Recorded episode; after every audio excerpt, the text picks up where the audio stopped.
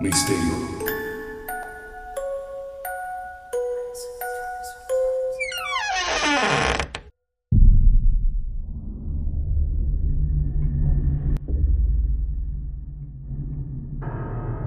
A lo largo de mi carrera he examinado alrededor de 600 cuerpos, un cálculo aproximado de distintos géneros y distintas edades. Pero tuve un caso particular.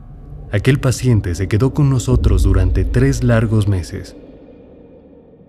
Cada vez que lo recuerdo me doy cuenta que algunas personas, por las maldades que hacen en la vida, ni llegada a su muerte pueden descansar.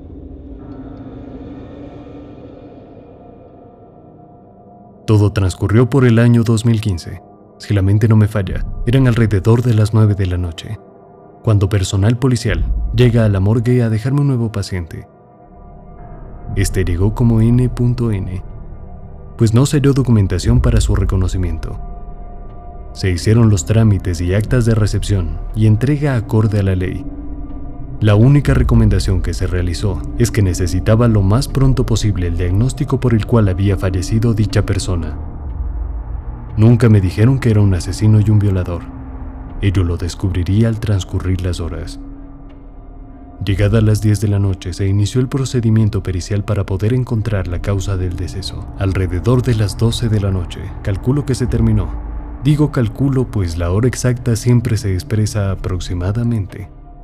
El diagnóstico arrojó muerte súbita. La muerte súbita se produce cuando de repente su corazón comienza a latir muy rápido y tiembla, en lugar de bombear sangre al cuerpo y al cerebro. Si no se trata, la muerte súbita puede llevar a la muerte en minutos.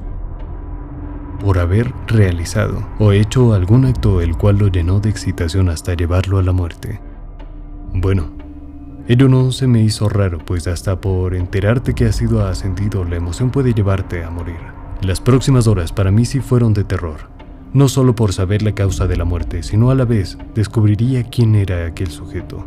Alrededor de la 1.30 m, estaba realizando el informe pericial, dando la espalda a aquel cadáver.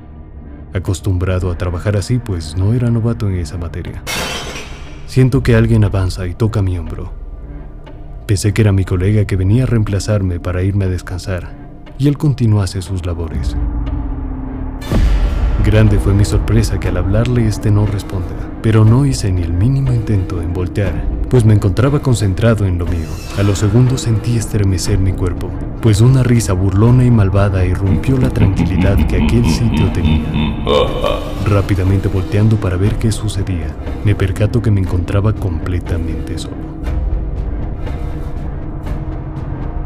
No estaba mi colega, ni nada, solo aquel cadáver al acercarme pude constatar que este era quien se había reído, pues al momento de la autopsia en rostro no había mueca alguna, solo una seriedad sepulcral, pero ahora esbozaba una sonrisa o seña de maldad.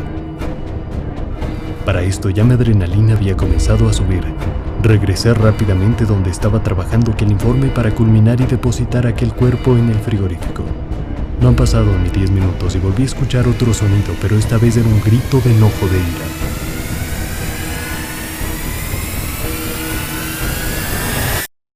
Al de nuevo hacia donde se encontraba aquel cuerpo, pude notar que éste me miraba fijamente con amargura, odio, rencor, como si yo le debiese algo.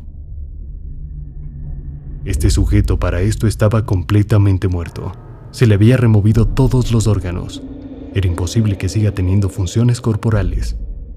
Lo que opté fue por maldecir y soltar una grosería. Exclamé, ¡Mierda, déjame trabajar! Alrededor de las 4.50, 5 y 20 aproximadamente regresó el policía, verificando si ya habíamos logrado tener la exactitud en hora y diagnóstico de muerte. Más que todo como curiosidad, pues dichos datos no son entregados al azar. Bueno, en lo que conversábamos solicité que me den un alcance de cómo habían encontrado a este sujeto y sobre quién era. Muy tranquilo este oficial me respondió. Este maldito era un violador. Unos vecinos que merodeaban la zona X escucharon pedir auxilio a un menor que gritaba desgarradoramente, pues este trataba de ultrajarlo, para luego caer inconsciente sobre él. Recién ahí logré entender el por qué este sujeto estaba tan lleno de ira y al mismo tiempo desquiciado. Quizá su espíritu no descansaba, pues no había culminado su fechoría. Solo atiné a reírme y pedirle que emitan un boletín informando sobre el cuerpo y sus características, pues no deseaba que pasara ni una noche más en la morgue. Como mencioné antes, el cuerpo siguió con nosotros por los próximos tres meses. La identificación de él, a pesar de que se difundió, nunca llegó familiar alguno a reclamarlo. Así que bueno, decidí, en lo personal me ensañé con él. Lo descuarticé, para luego quemarlo en el caldero. ¿Por qué? Pues durante su estancia nos atormentó. Molestaba demasiado. ¿Cómo podía gritar si estaba muerto? Vaya pregunta, ¿verdad? Hay almas que por el daño que hacen jamás logran la paz eterna. Además, llegué a creer que ni en el infierno lo querían. Hay aspectos que decidí olvidar.